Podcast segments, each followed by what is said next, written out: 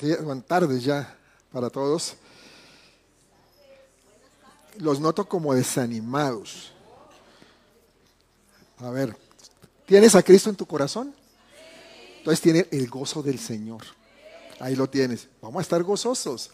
Vamos a, a compartir el, el pan y el jugo de la vid, como decía Marco, lo hacemos cada primer domingo del mes, sabiendo que, que la cena del Señor es una proclamación de la muerte de, del Señor Jesucristo, porque así nos lo enseña la palabra. Dice 1 Corintios 11, 26.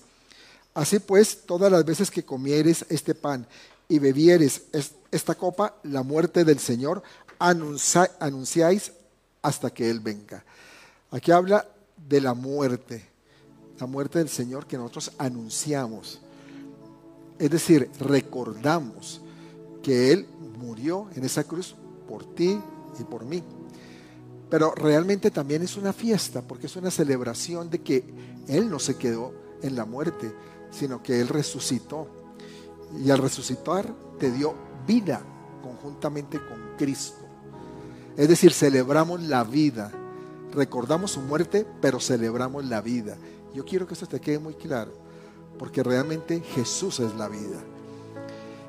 Los símbolos que tenemos en la mano, que son el pan y el vino o el jugo de la vid, nos traen a la mente un hecho, y es que Dios es infinito, porque recordamos un hecho pasado, pero también traemos un acontecimiento futuro, y es que Jesús va a regresar, que Él va a volver. Recordemos que Dios se mueve en un eterno presente. Entonces nos movemos dentro de tiempos que ya pasaron históricamente, pero también en tiempos futuros que la humanidad va, a vivir. Y Dios se mueve entre uno y el otro. Y en ese tiempo pues va a volver Jesús. Y nosotros lo que hacemos entonces es recordar que Él murió y también que Él va a venir. Va a venir nuevamente para establecer su reino en esta tierra.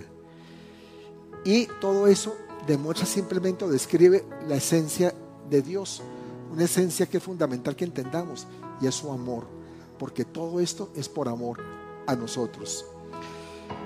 Nosotros debemos proclamar al mundo que nuestra confianza no está en nosotros. ¿Alguien tiene mucha confianza en sí mismo? Creo que cuando ya conocemos a Cristo empezamos a, desprendernos de nosotros para, para confiar en lo que Él empieza a hacer en nuestras vidas. Ya no confiamos tanto en la sabiduría humana, sino eh, en el poder de Dios, en la gloria de Dios manifestada claramente en la muerte de Jesús, porque creo que ese fue el acto más eh, trascendental en donde se movió la gloria de Dios. Porque con ese acto se salvó toda la humanidad. Nos debemos por eso gozar con proclamar el Evangelio.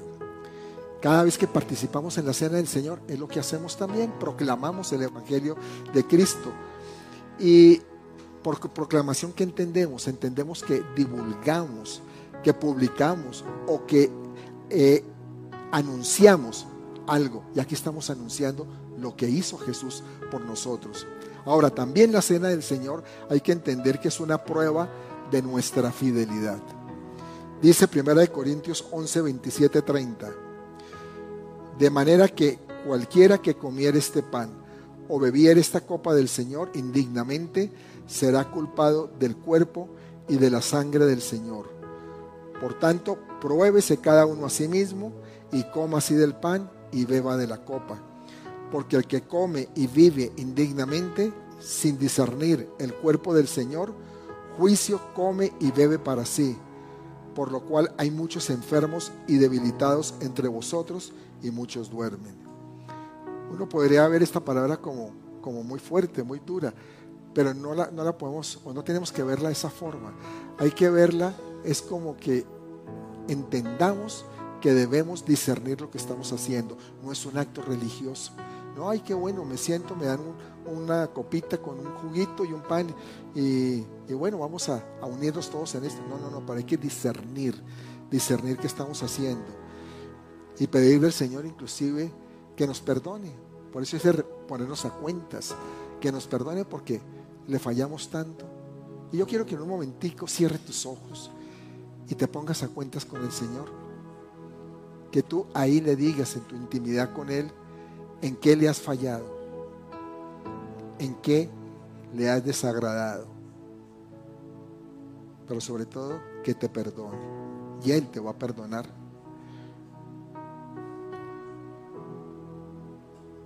De esta manera ya no estamos comiendo indignamente ni bebiendo indignamente. Por eso debemos hacer un examen de conciencia de nuestra propia vida. ¿Cómo estamos viviendo? ¿De qué manera estamos llevando nuestra vida? Y la cena del Señor pues es una oportunidad para recordar la redención que hemos recibido. Redención de una vida que traíamos en pecado, una vida vana, una vida, una vida que no era para nada una vida santa. Y recordamos el compromiso que tenemos de ser santificados. También recordamos nuestra participación en la muerte de Jesús. Porque muchas veces decimos, eso fueron allá los judíos que lo, lo crucificaron. No, lo crucificamos nosotros con nuestros pecados. Recuerde que Dios se mueve en la eternidad. Nuestros pecados que iban a acontecer en ese futuro, entraron también a cuenta en ese momento, en esa cruz, y también lo condenaron a él a la muerte. Por eso, siempre que tomamos la Santa Cena, recordemos que, que hemos fallado, que hemos fallado y que el Señor lo dio todo para que pudiéramos ser redimidos. Por eso participamos de esta celebración, de que Él ya lo hizo, porque dijo, consumado es. Por eso hace falta también que recordemos nuestra necesidad continuamente de estarnos arrepintiendo. Y debemos hacernos unas preguntas cuando participamos en la cena del Señor. Una es, ¿estoy cumpliendo con fidelidad mi compromiso con Cristo? ¿Estoy siguiendo sus pisadas en obediencia? ¿Soy un verdadero discípulo de Jesús? Gracias Señor. Gracias Padre porque podemos conmemorar ese acto trascendental que transformó nuestras vidas. Si esto no hubiera acontecido hace dos mil años, hoy nuestra condición sería muy diferente, Señor. Pero hoy podemos participar de tu mesa y recordar ese suceso. Podemos entender que tú entregaste todo, que no escatimaste absolutamente nada. Tu cuerpo fue molido por nuestro pecado, por nuestra iniquidad. Fue azotado, fue latigado. Recibiste unos clavos, algo que difícilmente cualquier ser humano puede soportar. Y derramaste tu sangre, que está representada en este jugo de la vid. Una sangre que tiene un precio infinitamente valioso. No hay cómo pagarlo realmente. Es una sangre demasiado costosa porque esa sangre significó que nosotros ya no teníamos que ir a la cruz, que nosotros ya no teníamos que pagar por culpa de toda nuestra transgresión, Señor.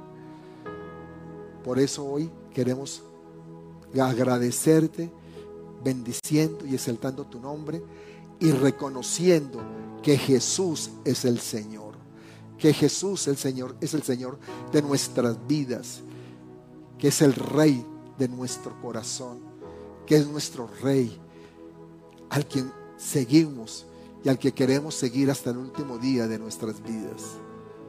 Gracias Señor. Comamos del pan.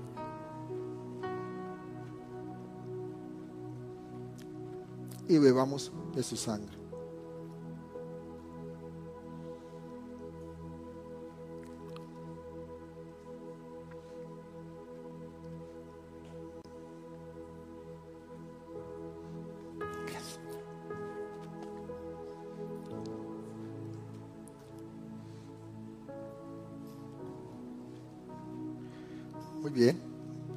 Gracias Dani. Antes de, entrar en la enseñanza, quiero aprovechar para dar un, un agradecimiento muy especial a todas las personas que, que contribuyeron para la, la, celebración que me hicieron ayer de, del cumpleaños. Eh, muchas gracias a los que contribuyeron, porque yo sé que es algo que sale del corazón. Y yo lo único que les puedo decir es que Dios les va a multiplicar enormemente todo lo que ustedes dan.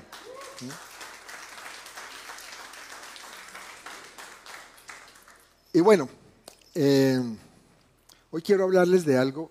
Bueno, nosotros en, el Congreso eh, Apostólico y Profético Internacional que estuvimos en Honduras, hubo muchas cosas que, que Dios nos mostró, Dios nos bendijo tremendamente y al bendecirnos a nosotros bendice esta congregación.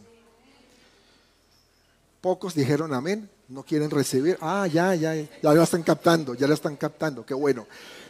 Porque la bendición fluye, la bendición baja, baja por las barbas de Aarón y viene para cada uno que la reciba. Y al final van a ver por qué. Pero quiero hablarles de, de las oportunidades de Dios, porque Dios es un Dios de oportunidades, ¿sabías? Por algo la Biblia dice algo, dice que su, su misericordia o sus misericordias son nuevas cada mañana. O sea, está renovando. Y eso significa que está dando oportunidades a sus hijos. Tú puedes que pierdas una oportunidad, pero Dios te puede dar una segunda, una tercera, una cuarta y todas las que sean necesarias para sacarte adelante. Porque Él continúa peleando por cada uno de nosotros, continúa peleando por ti sin rendirse. No es un Dios que se rinda y que diga, renuncio, ya me cansé, ya no batallo con este hijo testarudo. Dios no es así. Y entiende algo, que lo que pasó ayer pues es pasado. Yo quiero hablarles de las oportunidades que tenemos en Dios y cómo es que debemos aprovecharlas. ¿Cuántos quieren aprovechar las oportunidades de Dios? Muy bien. Entonces tienes que aprovecharlas, hay que aprender a no dejarlas pasar. Y estamos en un tiempo en que los, los profetas de Dios nos han estado hablando de tiempos de crecimiento, de tiempos de expansión, y de un nuevo nivel de la gloria de Dios. Y es una oportunidad para cada uno de nosotros, como les dije, para el que la quiera agarrar. Y estoy seguro de que muchos de ustedes son conscientes que hasta el día de hoy que han perdido o han dejado pasar oportunidades en la vida. Yo creo que a todos nos ha pasado.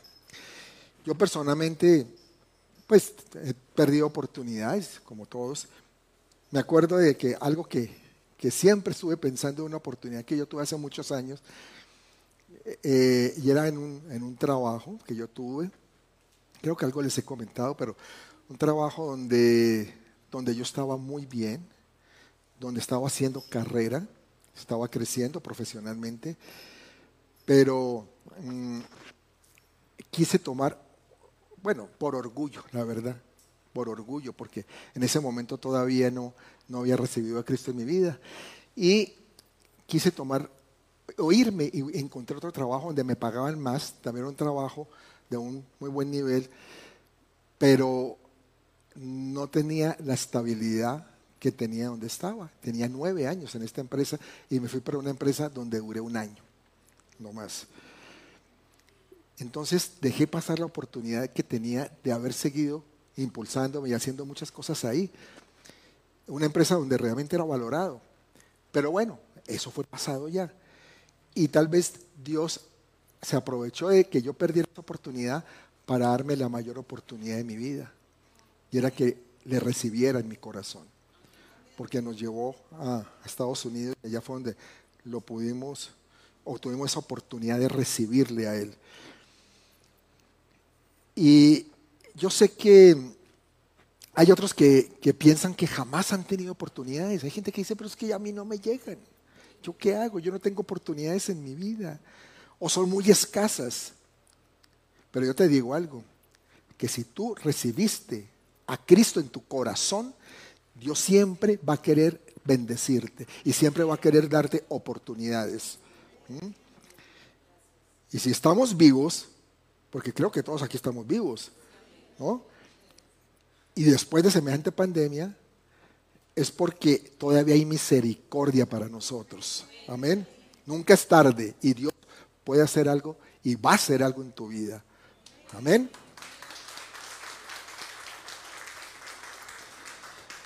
Eh, mientras nos movemos en este, en este siglo XXI, la iglesia debe considerar lo siguiente.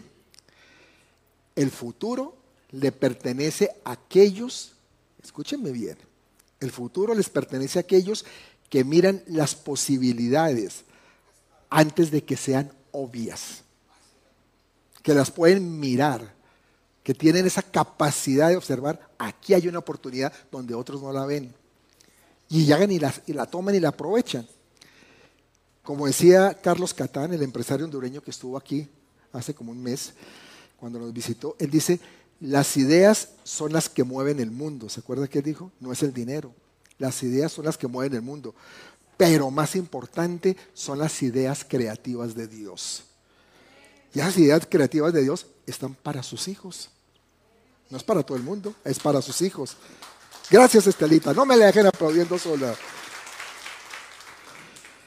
Y el hecho del asunto es que la iglesia tiene muchas, pero muchas oportunidades que se le presentan.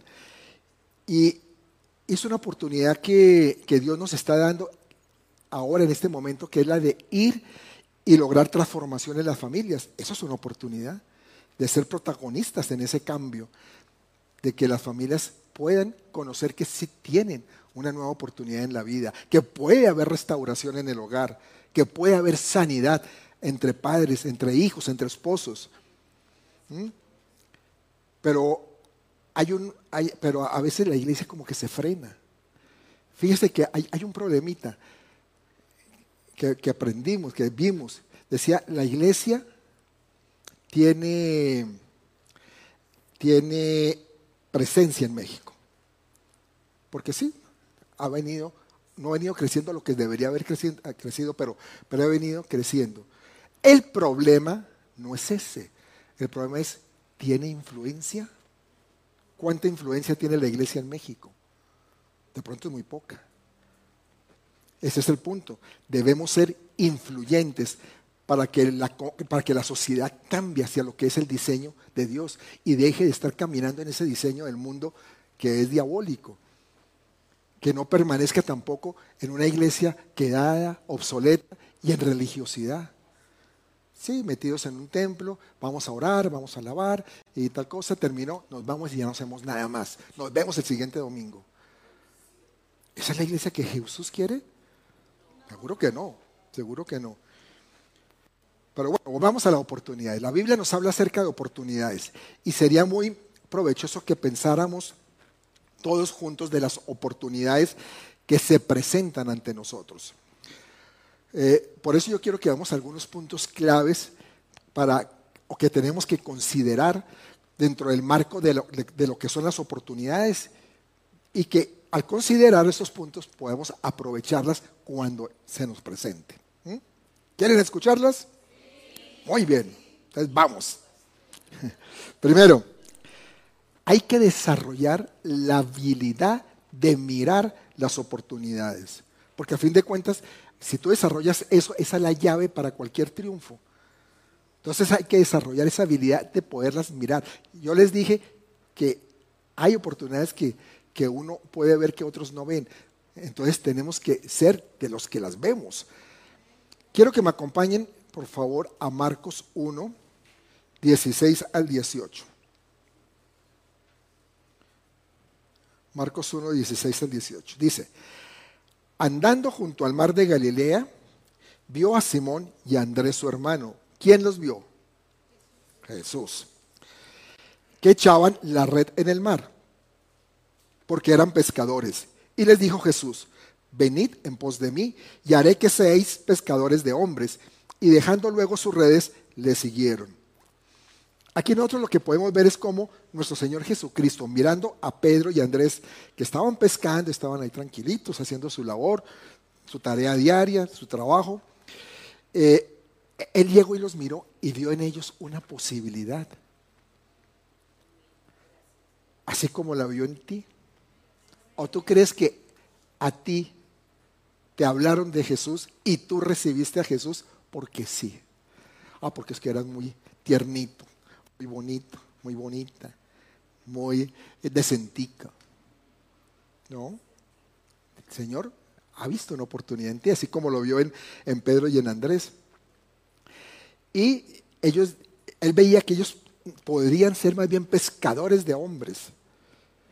Por esa razón, nosotros también debemos estar siempre alertas para darnos cuenta cuando vemos una oportunidad delante de nosotros, así como estaba Jesús. Y es por eso que yo quiero que ustedes vean la oportunidad de ir y evangelizar a las familias, porque en medio de tantos problemas que se tienen en nuestra sociedad, porque son muchos los problemas, hoy podemos ver que con las herramientas que estamos tomando en este programa de, familias que trascienden, eh, lo que estamos es obteniendo una gran oportunidad de lograr cambios de fondo en este México, en este México que amamos. Pero tú tienes que verlo antes. Porque tú dices, ah, es que el pastor, esos pastores no van a poder más trabajo, ahora es que ir a visitar familias, van a compartir a familias. Ay, ya como que me está aburriendo eso. No, si lo ves diferente, dice, esto es una oportunidad. Realmente vamos a ser transformadores. Vamos a ir, vamos a compartir y vas a ver lo que Dios va a hacer para su gloria. Y hay varios pasajes en donde podemos ver cómo Jesús aprovecha la oportunidad para hacer algo. Él vivía a la casa de oportunidades.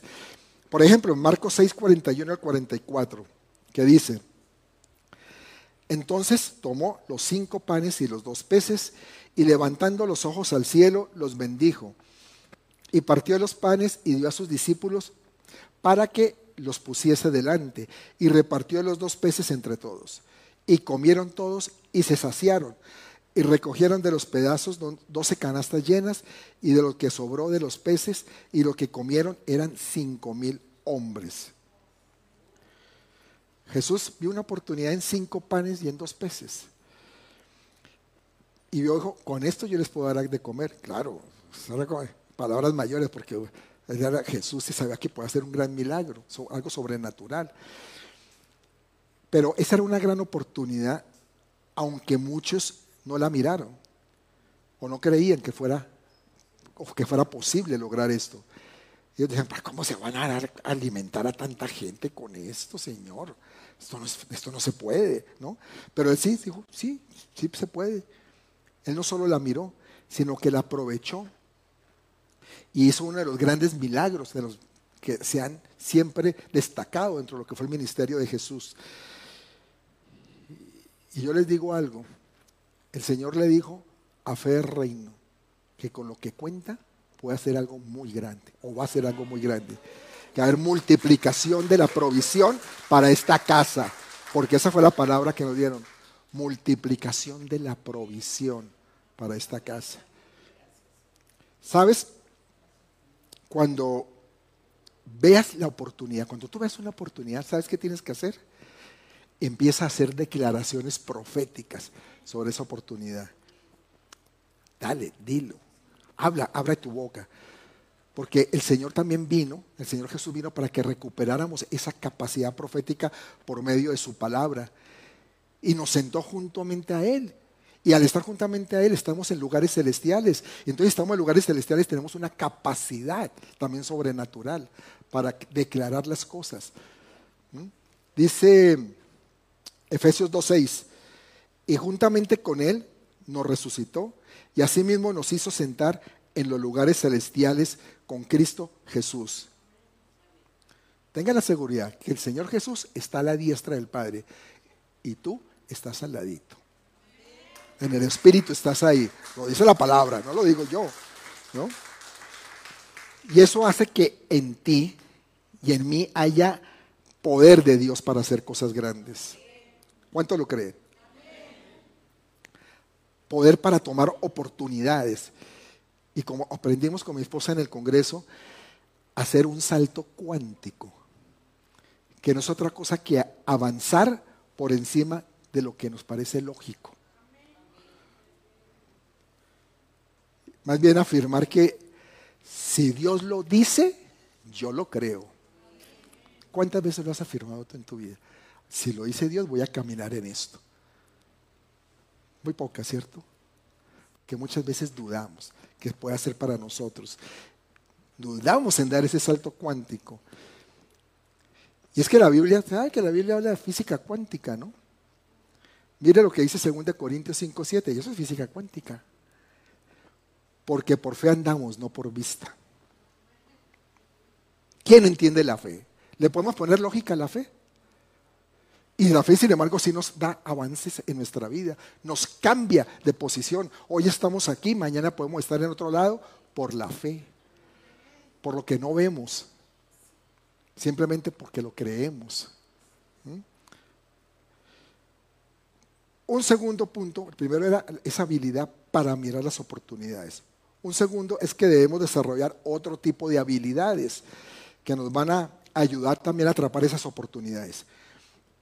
Una de ellas es la habilidad que debemos desarrollar para eliminar pensamientos negativos y actitudes negativas, porque muchas veces nos llenamos de negativismo. No se puede, eso no es posible, yo no lo voy a lograr, eso es para otros, eso no es para mí, yo estoy imposibilitado, no tengo recursos, no tengo dinero. Y nos llenamos de pensamientos negativos. Y así lo pudo ver Jesús un día en la, sinagoga, cuando entró a la sinagoga en Nazaret. Él vio los pensamientos negativos de la gente. Dice Lucas 4:23 que él les dijo, sin duda me diréis este refrán, médico, cúrate a ti mismo. De tantas cosas que hemos oído que se han hecho en Capernaum, haz también aquí en tu tierra. Él sabía que eh, se iban a como, como burlar, que tenían en su mente cosas negativas de lo que él había hecho, cuando lo que había era eso, era, era activar a la gente para que realmente viera que con la fe es posible lograr mucho. Él sabía perfectamente lo que ellos estaban pensando y los argumentos con los que le iban a salir ahí en la sinagoga. Y más bien les dio una respuesta que, que no esperaban, que ellos no esperaban y que la vemos en el siguiente verso, que es el 24, Lucas 4, 24, cuando le dijo, y añadió, de cierto os digo que ningún profeta es acepto en su propia tierra. Él tenía claro, aquí no me van a aceptar, van a estar pensando negativamente, pues de una vez se los digo, es que ya sabía que no me iban a aceptar. ¿De qué se afanan? No, yo no estoy preocupado por eso, los preocupados son ustedes. Yo creo que estaba pensando él. Les salió adelante, porque antes, antes de que algo dijeran, le manifestó que no iban a aceptar sus palabras, porque era de allí, era originario de Nazaret. ¿Y cuántas veces, a, qué voy? Que cuántas veces nuestras propias familias son las que no creen en lo que nosotros podemos hacer o podemos decir. Nuestra propia familia es la que rechaza que nosotros caminemos en la fe, que nosotros hablemos de Jesús, que tengamos a Cristo en nuestra vida. Son los primeros que nosotros, si nosotros decimos a alguien, a, un hermano, a alguien, pero es que el Señor te puede sanar de ese dolor. Ay, este ya está loco. ¿De dónde sale con eso? En la propia casa de uno es donde a veces más dudan y menos creen. Y eso le pasó a Jesús, pensamientos negativos de la gente. Otro punto que debemos trabajar, la habilidad de arriesgar el fracasar. Muchas veces no tomamos una oportunidad por el temor a que fracasemos. Uy, no, ¿y qué tal que en este negocio yo no lo me meta y no, no pueda salir adelante, que me quiebre, de una vez va pasando negativamente? Lo que sí puedo asegurar es que si Dios te ofreció una oportunidad y tú obedeces a caminar sobre esa, esa oportunidad, el Señor no te va a dejar fracasar. ¿Tú crees que el Señor te va a dar oportunidades para que fracases? ¿Verdad que no? Entonces, Él no te va a dejar fracasar, sino que de su mano vamos a salir exitosos en esa, en esa tarea. Si nos mantenemos, mira, si nos mantenemos como hombres naturales, con mente natural, si hay una alta probabilidad de fracaso, te lo digo, muy alta. Pero si actuamos con la mente espiritual, sabiendo que esa oportunidad viene de Dios, que entendamos que viene de Dios, no va a haber nada ni nadie que se oponga y que nos haga llegar al fracaso. Me gustó mucho un testimonio que escuché allá. Vieron el domingo, los que vieron el domingo pasado, eh, cuando me estaban celebrando allá el cumpleaños, un profeta que oró por mí y que me puso a correr. Él es eh, el profeta Martín Cruz, dueño de una cadena de pollerías allá, un empresario exitoso. Y nos sentamos a hablar con él y, le dije, bueno, pero ¿cómo fue que llegó a tener esa cadena? Y nos contó. Y es esto que le estoy hablando. Porque él dijo que él trabajaba y trabajó durante varios años en una empresa de, marcos para construcción y aluminio y cosas de estas. Y llevaba años, él, estaba viviendo en, San Pedro Sula. La Lima es una población cercana a San Pedro Sula, como las afueras, pero no es San Pedro Sula. Él vivía toda su vida en San Pedro Sula. Y de pronto eh, la, pastora Emma le dio la palabra que le dijo, tú tienes que desplazarte a la Lima. Tú tienes que venirte para la Lima. Porque Dios está mostrando que tienes que moverte. Y él dice, yo nunca he estado viviendo por allá y, dejar todo acá. Y entonces le vino la inquietud. Dijo, pero yo dejar mi puesto varios años. Le dijo, no te preocupes, te van a liquidar. Y a los, al poco, no sé cuánto transcurrió ahí, pero lo liquidaron y salió con una liquidación. Porque la empresa entró en, problemas económicos. Dijeron que no podían seguir teniéndolo. A veces Dios fuerza las cosas para que tomemos las oportunidades, porque nos amarramos que a un empleo, que yo quiero mi empleo, pues entonces dice Dios, pues entonces te voy a echar, que te saquen, a ver si puedes aprovechar la oportunidad que tengo para ti. Y entonces así fue. Y salió, salió con, pues con algún dinerito que dijo, con esto pues puedo mantener, pero voy a caminar en obediencia. Voy a caminar en obediencia. Y dijo, me voy para la Lima voy a buscar casa, le dijo a la esposa, dijo, pero ¿cómo? Sí, pues si Dios lo está diciendo, pues hay que, vamos a obedecerle. Y se fue para la Lima, consiguió su casa allá, no conseguía trabajo, porque es que a veces pasa eso, que hay tiempos como que de prueba para ver cómo está cimentada tu fe. Y entonces, no, esto como que no era así, esto no era posible, yo para qué tomé esta decisión, ¿no? Bueno, estando ya ahí pues eh, le ofrecieron un trabajo también, uno que había sido un, cliente eh, en lo mismo que él estaba, para director de ventas de una empresa también de, cosas de esas de construcción. Y él le dijo, no, pues sí es una oportunidad, pero él no estaba seguro porque también le habían profetizado que, que el Señor le iba a dar su propia empresa, su propio negocio pero él no sabía cómo, ni qué, ni dónde. Solamente que se desplazara para la Lima. Y entonces no sabe si tomar esa decisión o no tomarla. Imagínense ustedes cuando están ya empezando a apretarse económicamente. Les ofrecen un trabajo, pero tienes esta palabra. Viene la inquietud, viene la duda, ¿no? Y él dijo, sí, lo voy a aceptar. Pero empezó como a dilatarlo un poquito. En ese lapso, incluso, no sé si fue en ese lapso, fue cuando ya entró, porque él aceptó el trabajo y alcanzó a estar tres meses en esa empresa. La misma eh, pastora Emma le dijo, pero yo te dije el Señor te tenía algo para ti. ¿Por qué te volviste a emplear? Y en ese lapso, un profeta que llegó allá a la iglesia, llegó y oró por él y le dijo, veo en tus manos pollos, pollos, muchos pollos, muchos pollos, pollos, pollos, que le veía así. Y él dijo, ¿qué me está hablando? Que pollos, ¿no? que a veces a los profetas los vemos como un poquito loquitos, ¿no? Perdón, mi amor. Pero entonces él dijo, ¿qué, está pasando, no? Y, pasa que él eh, se retiró de la empresa, pero el Señor fue a comprar un pollo en un restaurante y él entró y él oyó la voz de Dios que le dijo, uno como estos, un restaurante como estos te voy a dar. Yo dijo, Señor, yo de pollos no sé sino comérmelos nada más. No tengo idea de nada más. Pero mire lo que es eh, ver esa habilidad, la habilidad, el desarrollar habilidad de ver oportunidades y creerle a Dios. Y él dijo, no importa, pues si Dios lo dijo, pues vamos a hacerlo. No tengo ni idea, pero Dios sabrá. Consiguió unos recursos, préstamo, y buscó un local y estableció su primer negocio de pollos Lo abrió. Ah, la receta inclusive le ayudó la esposa, fue la que le hizo y tiene un pollo sabrosísimo, les cuento. Que nos dio, que, pastor, tan cruel hasta ahora hablando de eso. Que era un pollo jugosito, carnudito, bien rico que nos dieron a probar. no, pero ahorita estamos con comida espiritual, alimento espiritual. No solo de pan vivirá el hombre, ¿no? Entonces, eh, puso su restaurante.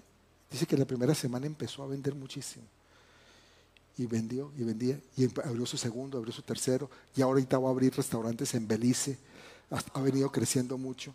Entonces, se dan cuenta lo que es cuando Dios te muestra una oportunidad y que la tomas y que caminas en ella. Porque no es, me dijo que abría un restaurante, pues voy a esperar a que me llegue el restaurante. No, él caminó y tomó riesgos y tomó o hizo, asumió esa habilidad que, Dios le había dado al temor al fracaso, para no tener temor al fracaso. Que sea, si yo voy con Dios, yo no voy a fracasar. El mundo te dice, si tú te metes en un negocio que tú nunca has estado y no conoces, ni lo hagas ni por chiste, porque vas a fracasar. Pero Dios te dice, es que si yo te lo quiero dar, tú vas a ser exitoso y yo voy a estar contigo y te voy a dar la capacidad que de, aprender de este negocio. Te voy a formar, porque eso lo tienes que recibir es con la mente espiritual, no con la mente natural. Amén.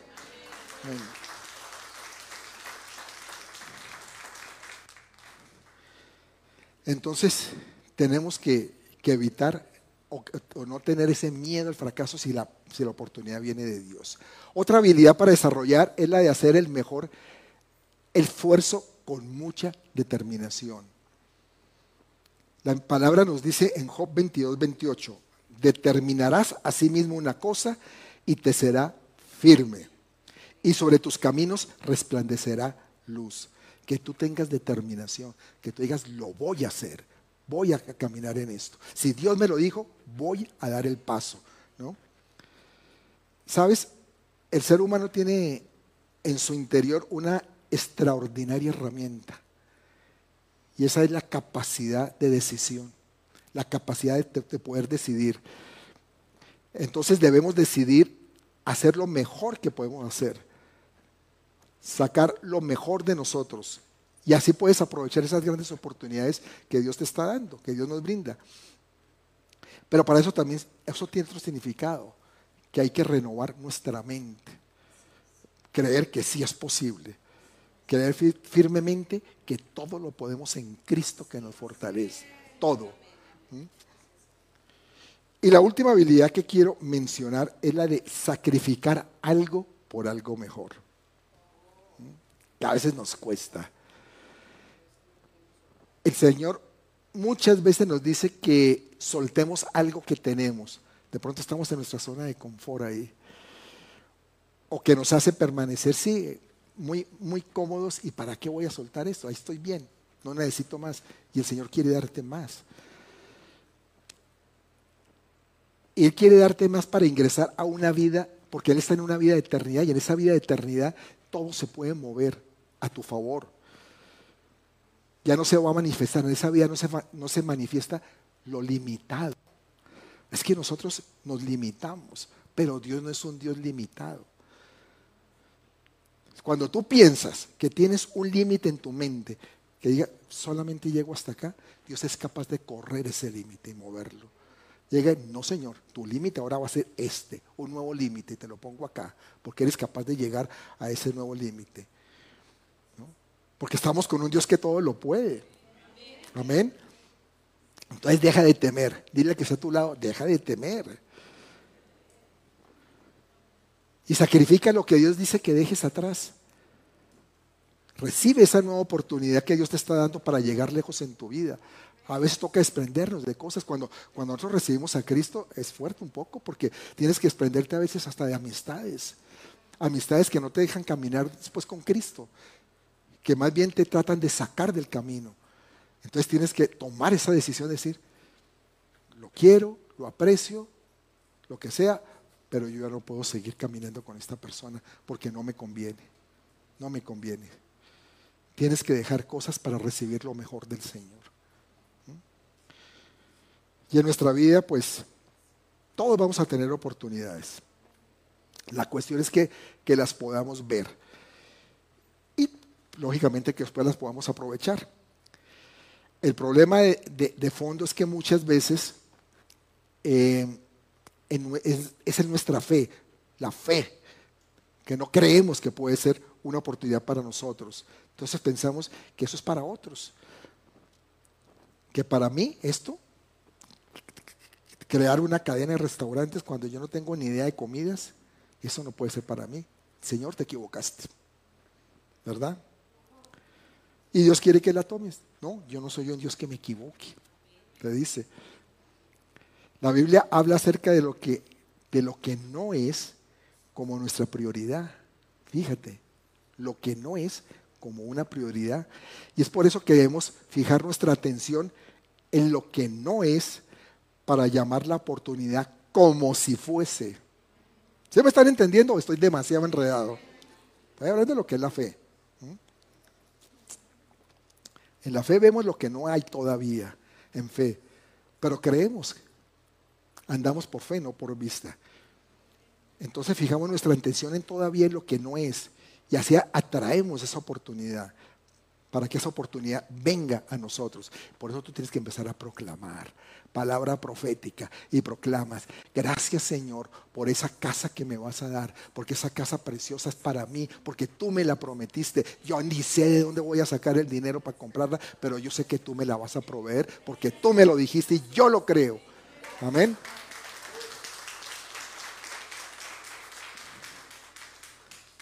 Pero mira, es que el problema es que prestamos mucha atención a lo que hoy es, no a lo que puede ser.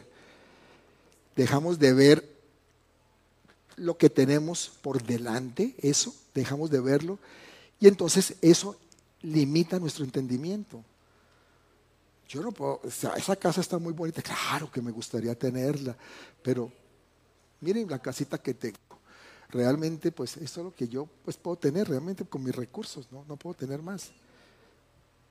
Porque lo estás viendo, lo crees ahí, pero no lo que no ves es lo que no puedes creer. Y fíjate que, que eso pasa a todo nivel. En el mundo empresarial, por ejemplo, muchas empresas se concentran en el negocio que ya tienen y dejan de ver lo que está pasando a su alrededor, con los cambios que se están dando en el mundo. Y las oportunidades que van apareciendo. Estamos en un mundo que viene apareciendo oportunidades constantemente. Y les pongo una, una buena una, ilustración que es buena, que es la de Blockbuster. Todos la conocieron, ¿cierto? Blockbuster eh, fue un gran negocio de alquiler, crecieron mucho en todo el mundo, abrieron muchas tiendas de, de alquiler de películas y a principios de los años 2000 el fundador de Netflix se acercó al, al presidente de, Blockbuster y le dijo, ¿por qué no nos aliamos y vamos a hacer un negocio juntos? Porque a mí me interesa la marca. Con su marca podemos jalar este negocio, que es un negocio de alquiler de películas, pero sin necesidad de ir por la película ni devolver la película. ¿Mm? Ellos le llamaba video, lo llamaba videos no presenciales. Solamente le pedía, apóyeme con su nombre. Algo así como decir blockbuster streaming, ¿no? Más o menos. Pero eh, Antíoco, el apellido del, que era el director general, el presidente de Blockbuster, eh, lo vio como, como una burla. Dijo, ¿de qué me está hablando? No? Y él rechazó la oferta, no la quiso tomar y perdió una gran oportunidad. ¿Qué pasó? Que luego desapareció del mercado.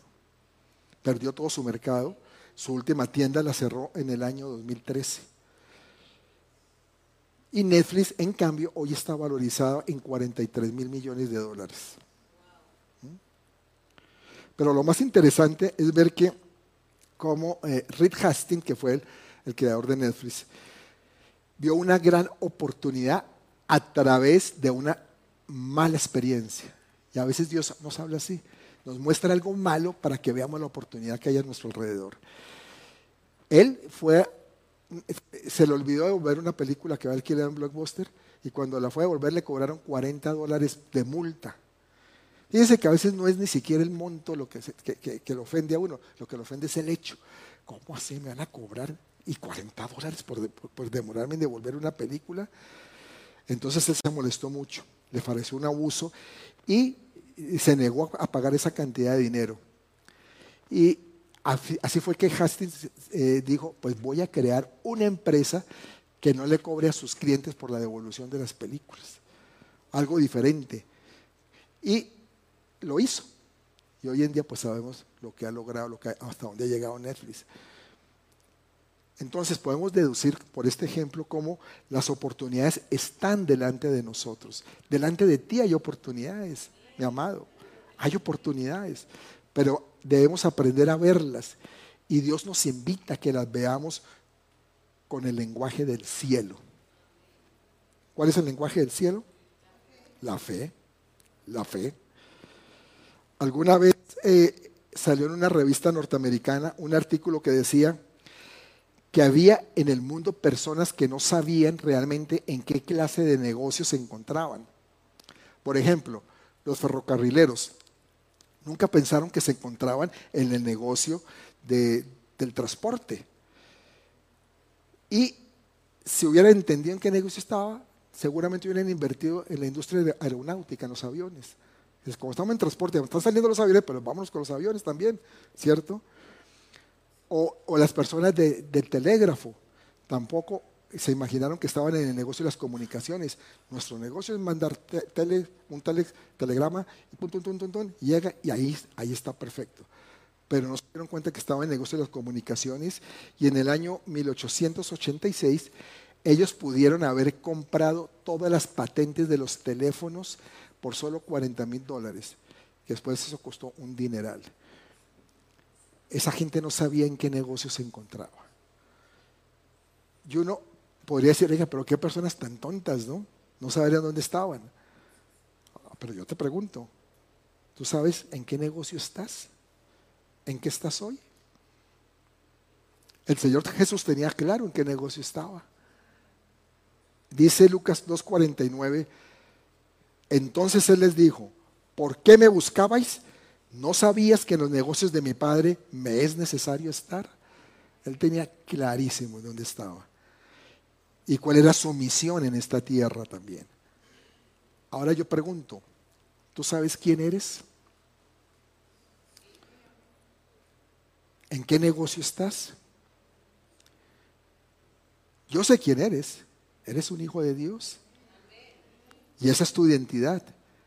Y por eso es que tienes que romper con aquellos esquemas, con todas aquellas estructuras y paradigmas mentales. Algo que tienes tú aquí en la mente que no te deja avanzar, que no te permite transformarte.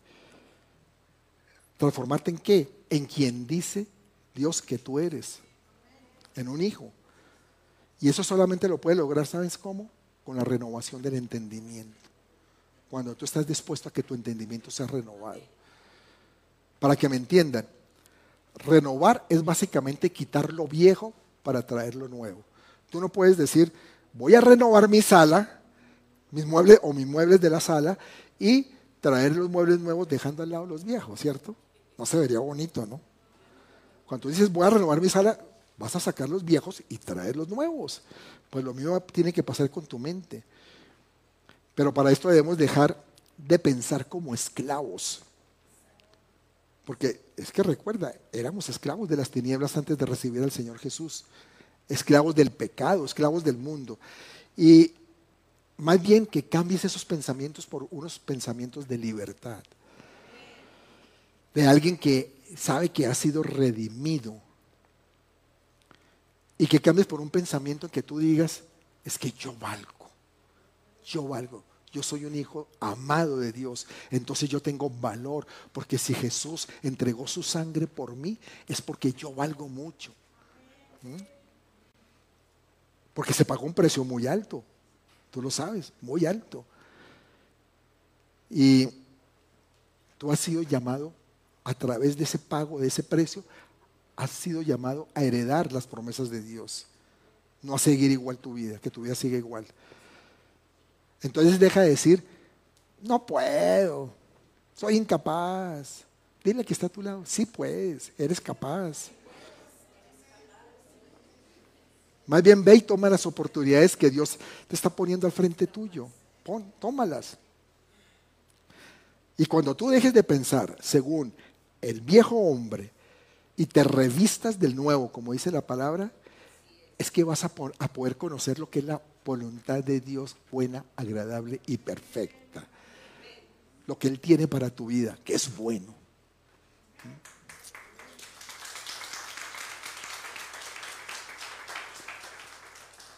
Por eso, iglesia preciosa, es necesario mantenernos viendo en dónde están las oportunidades, las oportunidades que Dios tiene. Y no permitas que nada ni nadie te impida seguir viendo, porque el mundo es muy experto en eso, en taparte los ojos. Eso no es para ti. ¿Qué te vas a meter en eso? ¿Por qué vas a decir eso? No. Somos más de lo que sabemos y vemos más que lo que creemos por la gloria de Dios. Hebreos 11:27 nos habla de Moisés y dice, por la fe dejó a Egipto, no temiendo la ira del rey, porque se sostuvo como viendo al invisible. Moisés salió convencido de que iba detrás de una gran oportunidad, que era la tierra prometida, y tuvo que dejar lo que les, que les digo, dejar lo que tiene, dejar eh, Egipto, donde por lo menos les daban de comer, ¿no? Al pueblo de Israel. Pero él dijo, nos vamos, porque vamos por algo mejor. Algo que él no pudo ingresar después de 40 años en el desierto. Pero siempre tuvo en su mente y en su vista esa tierra prometida. Él siempre creyó que para allá iban y allá llegó el pueblo. Y allá se estableció el pueblo.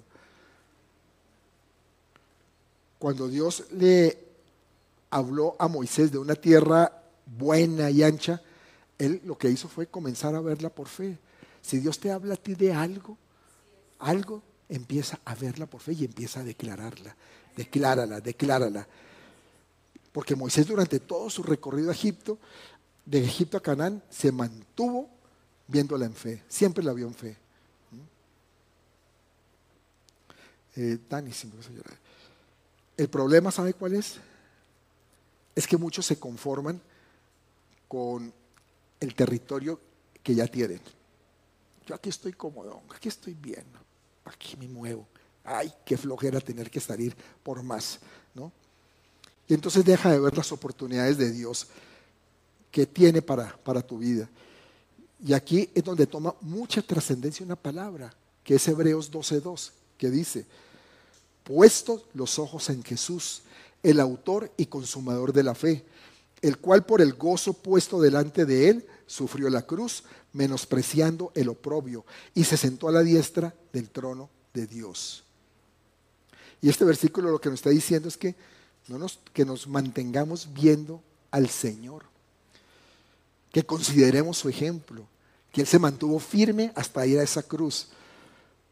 Y Dios puso, porque dice aquí que Dios puso gozo delante de Él. Jesús en todo momento estuvo viendo la gloria del, que, le, que le iba a dar al Padre. Él siempre mantuvo firme en eso. Y también de la paliza que le iba a dar al diablo, que también la tenía claro. Pero también de la salvación que tú ibas a tener. De que tú algún día ibas a estar aquí escuchando esto. Y renovando tu mente. Por eso no hay mejor manera de ver las oportunidades que viéndola a través de Jesús. Es la mejor manera, tener a Jesús en nuestro corazón. Y tú lo tienes en tu corazón. Aprovechalo. Finalmente yo quiero que entiendan algo. Que las oportunidades no vienen solas. Ay, qué bueno. ¿Qué más trae, pastor? Trae adversidades. Ahí sí ya no les gustó mucho. Adversidades para desalentarnos, desanimarnos, para que las abandonemos y que las dejemos ir dejemos pasar.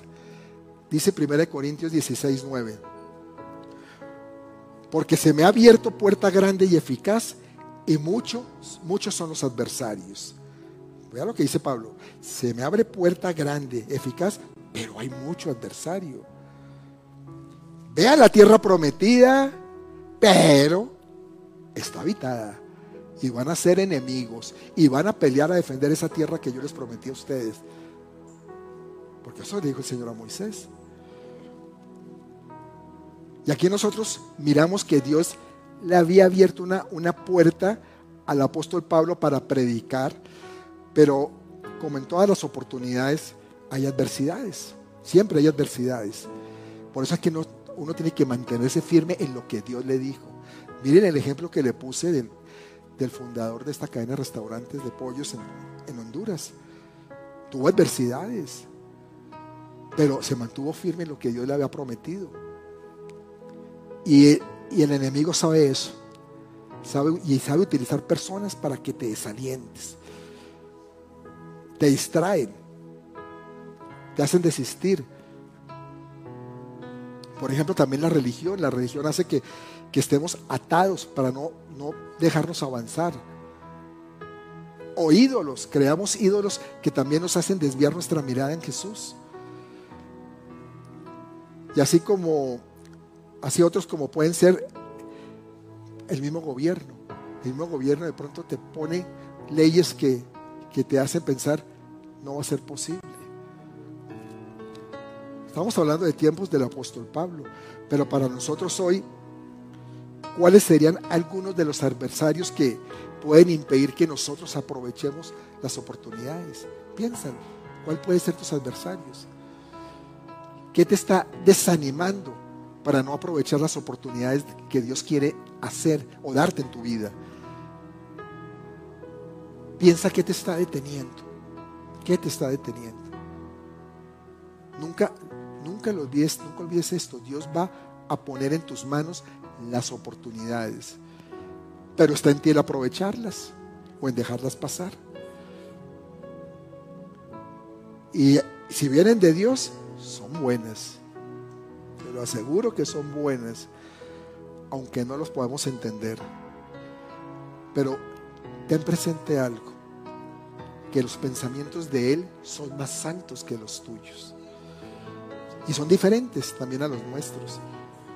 Yo no tengo ni idea de pollos, de comida, de restaurantes. Pero si tú lo dices, entonces esa oportunidad que viene puede venir también en medio de una palabra que se te suelta.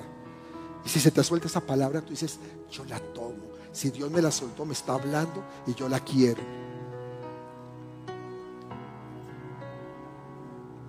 y después de tomarla, caminar en ella. No solamente qué bonita palabra, me gustó, no, empieza a caminar. Quiero pasarles un video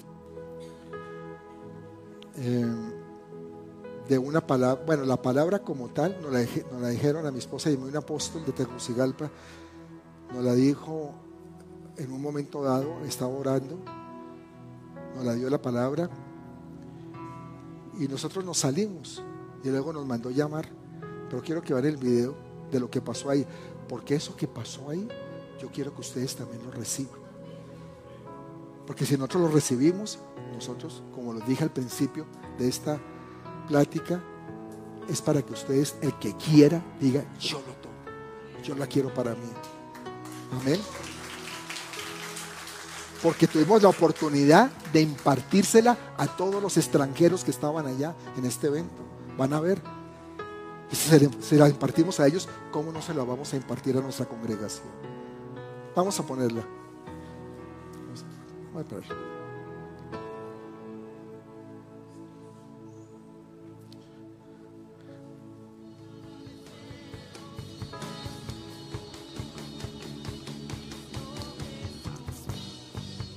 una pareja acá, estaba orando por una pareja y el Señor le, le, dio una palabra a ellos de una palabra. Es, es, más, yo, yo sentí la necesidad de preguntar quiénes eran. Eh, eh, una pareja acá, me dijeron, creo que, creo que son de México ellos, de México, y no sé si están en Colombia, algo así, unos pastores, ¿verdad? Yo, yo oré por ellos. Oré por ellos, eh, ahí están ellos, sí, ellos son unos pastores. Si, si pueden venir un, un, momentito, por favor, porque, porque el Señor me está dando una dirección el Señor me está dando una dirección. Dios me dio una palabra para ustedes. Yo no sabía, yo no sabía que ustedes eran eh, extranjeros, pero por eso pregunté porque yo sentía la palabra que Dios les dio. Les he traído acá para alimentarles con un pan, para abrevarles con un agua. Dijo el Señor, así como lo hice con Elías, dijo el Señor. A Elías lo, lo alimenté con pan del cielo, agua del cielo. ¿verdad? Para imprimirle energía, fuerzas, porque todavía restaba trabajo, camino. Y Dios a ustedes los está moviendo, Dios los está llevando, ¿verdad? A, un nivel, hay un nivel mayor de gloria que Dios los está moviendo. Y Dios dice, los traje. Por eso, esa fue la palabra que a mí más me caló, porque el Señor decía, los traje, los traje. Pero ahora mismo el Señor me está diciendo, me está diciendo que esta palabra no solamente es para ellos es para todos, pero de manera particular para los extranjeros. Y yo quiero pedirles a ustedes que se suban un momentito aquí conmigo, por favor, súbanse aquí conmigo. Amor, súbite conmigo también, por favor. Y yo quiero que de manera muy particular los extranjeros levanten sus manos y ustedes extiendan sus manos hacia ellos y ustedes declaren que ustedes comparten lo que Dios les dio a ustedes, lo comparten a ellos. Así que los extranjeros levanten sus manos de manera muy particular. Ustedes extiendan sus manos hacia allá, por favor, muévanlas así, así en derredor, así como en abanico para todos. Padre, en el nombre de Jesús oramos por tus hijos, Señor, que han venido, Señor, de lejanas tierras, incluso, Padre, han venido, Señor, de las naciones a recibir acá, Padre, una palabra, Señor, a recibir una impartición. En el nombre de Jesús, Señor amado, que la palabra que tú soltaste, Señor, sobre esta pareja, sea sobre todos ellos también. En el nombre de Jesús de Nazaret, Padre. Tu mano poderosa sea sobre ellos en el nombre de Jesús. Gracias, gracias, Señor, gracias. En el nombre de Jesús y sobre toda la casa, sobre todos los presentes, en el nombre de Jesús de Nazaret. En el nombre de Jesús. En el nombre de Jesús. Recuerden que el, Señor está ensanchando nuestra manera de pensar. ¿Sí? Está ensanchando nuestra manera de pensar. Y miren, como me han dado tiempo, me voy a tomar este tiempo para soltarles otra palabra. Escuchen esto. Escuchen esto. El Señor, estoy orando un día y el Señor me habla de una empresa aquí en Honduras, los hondureños Televicentro. Y me dice el Señor, ¿sabes qué Televicentro era para un hijo mío? Y le dije, ¿y qué pasó? Le digo, ¿por qué no está en manos de un hijo tuyo? Mira, los de Televicentro escuchan y dicen, qué locura está hablando ese hombre, ¿verdad? Pero bueno, Dios eso me lo habla a mí. Y me dijo el Señor, escucha esto, me dijo el Señor, yo soy el que creo los negocios, las empresas, yo soy, yo soy Elohim, el Dios creador. ¿Sí? El Dios creador. Y miren, miren, miren lo que sucede. Dice Jesús, mis palabras son espíritu y son vida, ¿verdad? Ahora, el espíritu para manifestarse en este mundo necesita carne y sangre. Y ojo, no carne evangélica. Carne y sangre, punto. Ay, apóstol, está haciendo una locura. Permítame que ya se lo voy a confirmar por la palabra. ¿Ok? Ahora, resulta que el Señor viene y Él suelta una palabra creativa. ¿Sí? Cuando el Señor suelta una palabra creativa, ¿qué está soltando? Espíritu, ¿verdad? ¿Y qué necesita el Espíritu para manifestarse? Carne y sangre. Pero viene el Señor y dice el Señor, le voy a dar una empresa, dice a fulano, pero le manda el Señor una idea. Y va, va el Espíritu con la idea. Y llega donde la persona, pero como la persona no ha ensanchado su mente, su mente está recibiendo un vino nuevo, pero su mente es que un odre viejo. Entonces, la palabra que es espíritu se regresa donde el Señor porque donde fue enviada fue rechazada. Y cuando llega donde el Señor, el Señor le dice, ¿y qué haces aquí? Y le dice la palabra al Señor, Señor le dice, a quien tú me enviaste me rechazó. Y le dice el Señor, pues busca a quien te reciba, porque escrito está, mi palabra no volverá a mi vacía. Ahora, pero la podrá recibir alguien así. Bueno, a los suyos vino, mas los suyos no le recibieron, mas a los que le recibieron. Entonces, el Señor manda una idea creativa para levantar una empresa aquí en La Lima. Nadie ha tenido esa idea genial. Y llega donde esta persona, pero esta persona dice, no, Dios no está interesado en mis finanzas. Y se va donde el otro y el otro y el otro y se acaba todos los de la iglesia. Y dice la palabra, pero no puedo regresar. ¿Y ahora qué hago? Y vaya afuera y hay uno allá afuera que no tiene estructuras mentales, religiosas, paradigmas, y aquel agarra la idea y la hace una realidad. Pero me dijo el Señor, pero yo hago que los impíos atesoren para que luego vengan a las manos de mi pueblo. Amén. Hmm. Démosle un aplauso al Señor. Vamos a ponernos de pie. Ahí al final está Isaías 55.5, que es una promesa con la que nació esta iglesia. Y en esa promesa nos dice que gente que no conocemos vendrán acá, correrán acá, recibirán acá. Ahora, todo está en que uno quiera recibir lo que Dios quiere dar. Él lo dijo el, apóstol, una palabra. Pero si la palabra tú no la recibes, va a ir a otro. Y después no te lamentes. Pero ¿por qué a este sí y a mí no? A él sí lo bendice y a mí no. ¿Seguro que a ti no? ¿Cuál es la oportunidad que has estado tomando? Dale, Dani, si quieren. ¿Qué Dios te ha dado que no lo has querido tomar y que lo has dejado pasar? Porque Dios no quiere que sigas perdiendo oportunidades. Y hubo una palabra para nosotros, pero esa palabra es para este ministerio. Nos dará pan. Y nos llevará, nos tendrá un abrevadero donde saciará tu sed.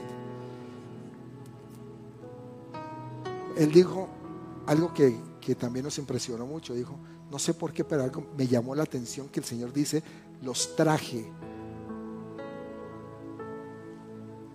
Hace un mes estuvo aquí eh, Carlos Catán, el empresario de Honduras, y si se acuerdan los que estuvieron acá, él dijo, me voy a llevar a su pastor.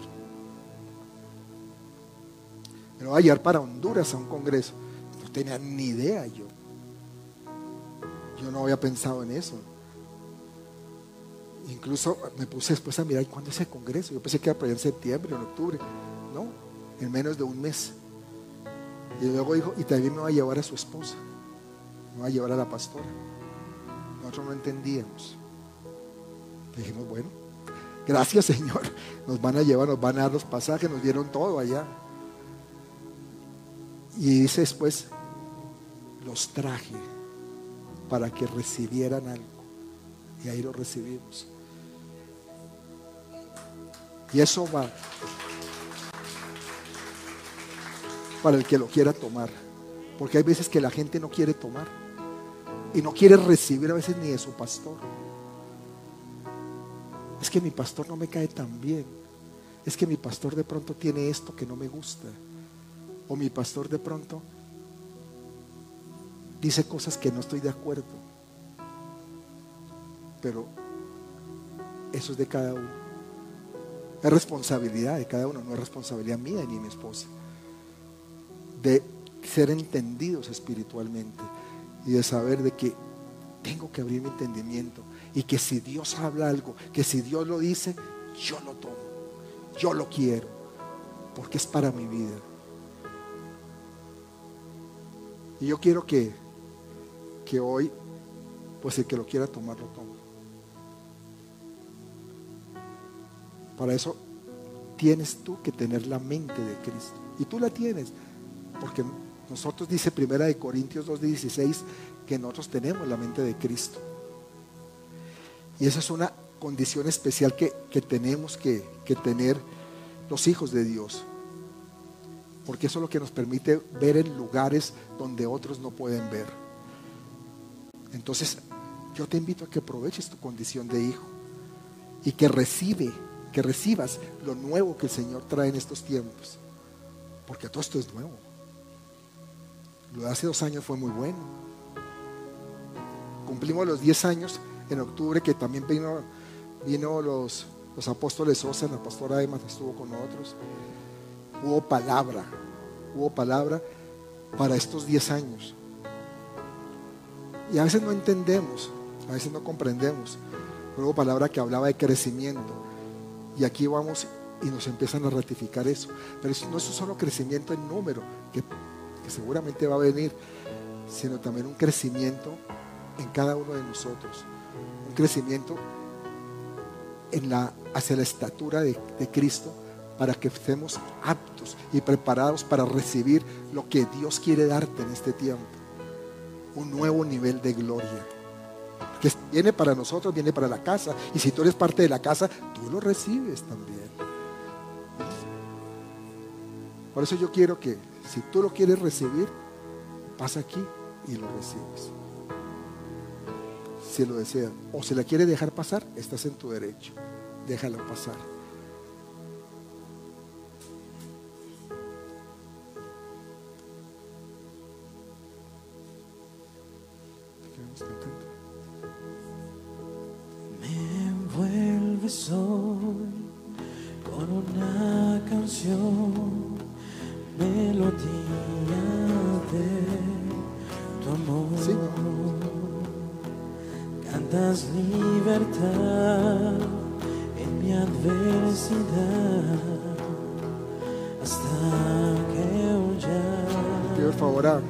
Esposa que también con ella recibimos esto para impartirlo.